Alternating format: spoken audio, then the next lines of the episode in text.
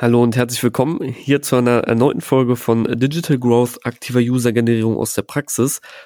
Heute mache ich mal eine ganz äh, eine ganze Folge für euch alleine, für dich alleine. Ähm, wie du sicherlich hörst, hat sich was an der Tonqualität verbessert. Ich habe mir ein neues Mikrofon geholt.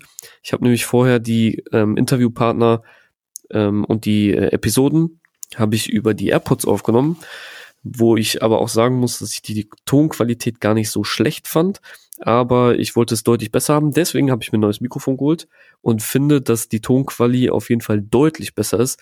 Kannst mir gerne mal ein Feedback geben, ob sie dir so besser gefällt und du mir besser zuhören ähm, kannst. Würde mich auf jeden Fall freuen.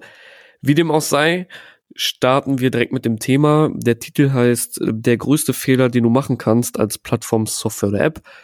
Und das ist für mich ein sehr aktuelles Thema, denn ich hatte heute und letzte Woche ein Telefonat äh, mit einer jungen Dame, die jetzt gerade eine neue Plattform plant aufzubauen. Und äh, wir haben ein bisschen über dieses Thema gesprochen. Und ich nenne jetzt auch direkt den Fehler, den man meiner Meinung nach ähm, ja dringendst vermeiden sollte. Und zwar lautet der: Du baust dein Produkt so, wie du es willst und nicht so, wie es dein User will.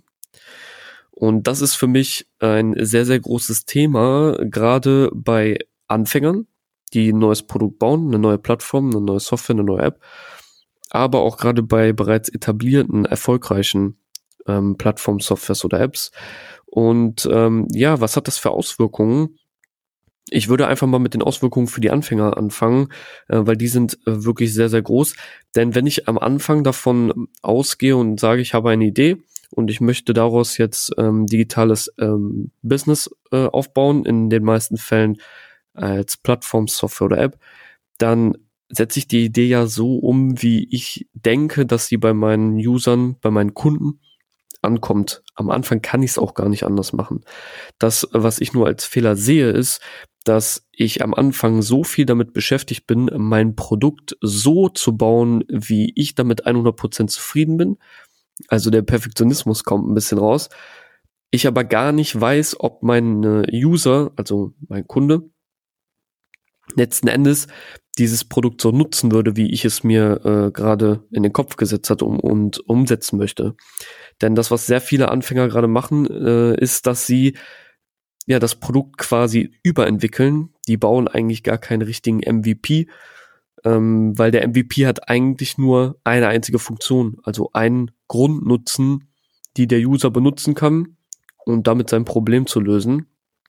Und viele bauen halt gar nicht so richtig einen MVP, sondern entwickeln eigentlich über und haben dadurch echt sehr hohe Entwicklungskosten. Und ähm, das ist eigentlich nicht wirklich das Ziel, weil am Anfang habe ich sehr hohe Entwicklungskosten und baue das Produkt ja so, wie ich meine, dass bei meinem Kunden ankommt. Dann schicke ich aber User drauf und stelle dann vielleicht fest, okay, meine User haben jetzt gerade Feedback gegeben, dass das, was ich hier gebaut habe, eigentlich nicht so richtig das ist, was sie wollen. Und was muss ich dann machen als Anfänger? Ich muss anfangen, wieder was komplett anderes zu entwickeln, beziehungsweise muss ich anfangen, Sachen umzuentwickeln und das ist auch wieder mit hohen Entwicklungskosten verbunden. Sprich, wie solltest du es am Anfang machen? Wenn du es am Anfang machst, entwickel ein Minimal Viable Product, ein MVP, und zwar wirklich so, wie er eigentlich gedacht ist. Sprich, eine Grundfunktion, womit dein Endkunde, dein User ein Problem beheben kann. Und dann testest du, sprich, du setzt deinen Fokus am Anfang aufs Marketing, um die Leute auf das Produkt zu holen und sie das testen zu lassen, um dann durch das Feedback nachvollziehen zu können, okay, ich liege jetzt gerade richtig gut oder ich muss dann noch an den Stellschrauben drehen, um da halt noch was zu verbessern. Weil ansonsten, wie gesagt, sind die Entwicklungskosten einfach zu hoch und ich bekomme kein Marktfeedback.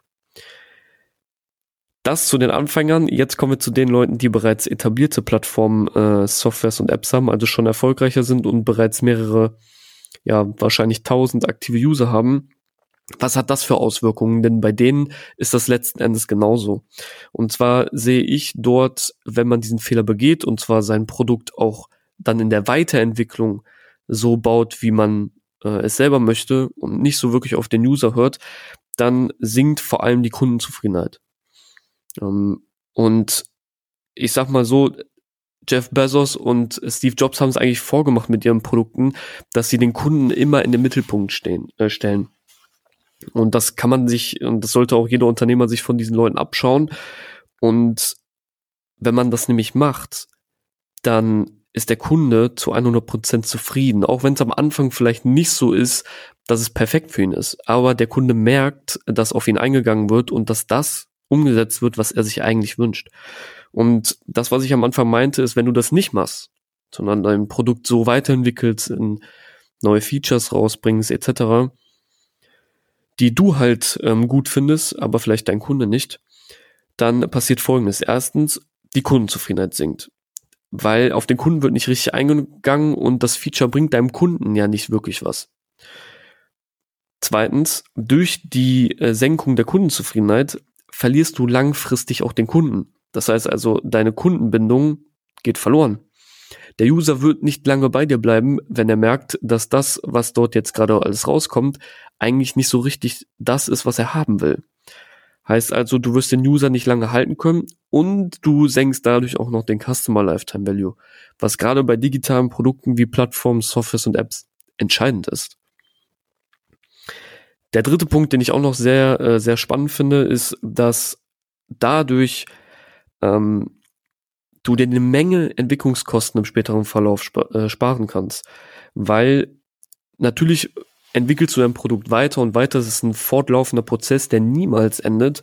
Aber wenn du wirklich auf deinen Kunden hörst und das entwickelst, was er will, dann kannst du zufrieden damit sein und weißt auch ganz genau, dass das, ich nenne jetzt mal ein Beispiel, ein Feature für ihn gut sein wird und dass du das dann nicht nochmal großartig umwerfen musst. Weil es kann ja auch passieren, wenn du das nicht machst, also nicht auf deinen User hörst, dass du etwas entwickelst, was gar nicht gut ankommt was wirklich gar nicht gut ankommt. Und dann hast du quasi die Entwicklungszeit, also den Entwickler bezahlt, also hast Entwicklungskosten gehabt und kannst das Feature eigentlich nicht verwenden. Und das ist halt so für mich der dritte Punkt, warum ich sage, ähm, mach das auf jeden Fall nicht. Hör auf jeden Fall deutlich auf deinen User durch das Feedback, was er dir gibt. Und mit Feedback meine ich auch nicht immer direkt ähm, wie so eine Art Interview, sondern das hat viel mit Datenanalyse zu tun und das Userverhalten innerhalb der Customer Journey zu, zu optimieren und zu schauen, was man eigentlich verbessern kann. Da gibt's echt sehr, sehr viele Tools zu, wie man das machen kann, aber dafür werde ich dann nochmal eine extra Folge aufnehmen.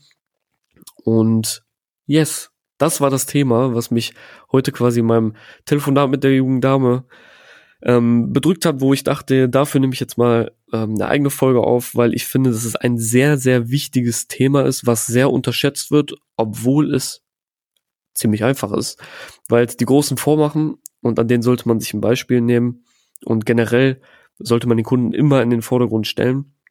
Und so ist es halt auch bei Plattformen, Softwares und Apps. Da ist es zwar auch ein Kunde, aber ich präferiere zu sagen, dass es der User ist. Äh, stell den User auf jeden Fall in den Vordergrund hör auf ihn, hol dir Feedback vom User ein und entwickel dadurch neue Features, mach dadurch dein Produkt viel, viel, viel, viel besser. Und dann wirst du langfristig auch einfach einen besseren User haben, einen aktiveren User vor allen Dingen, worum es ja auch hier geht. Und du wirst auch einen besseren Customer Lifetime Value haben.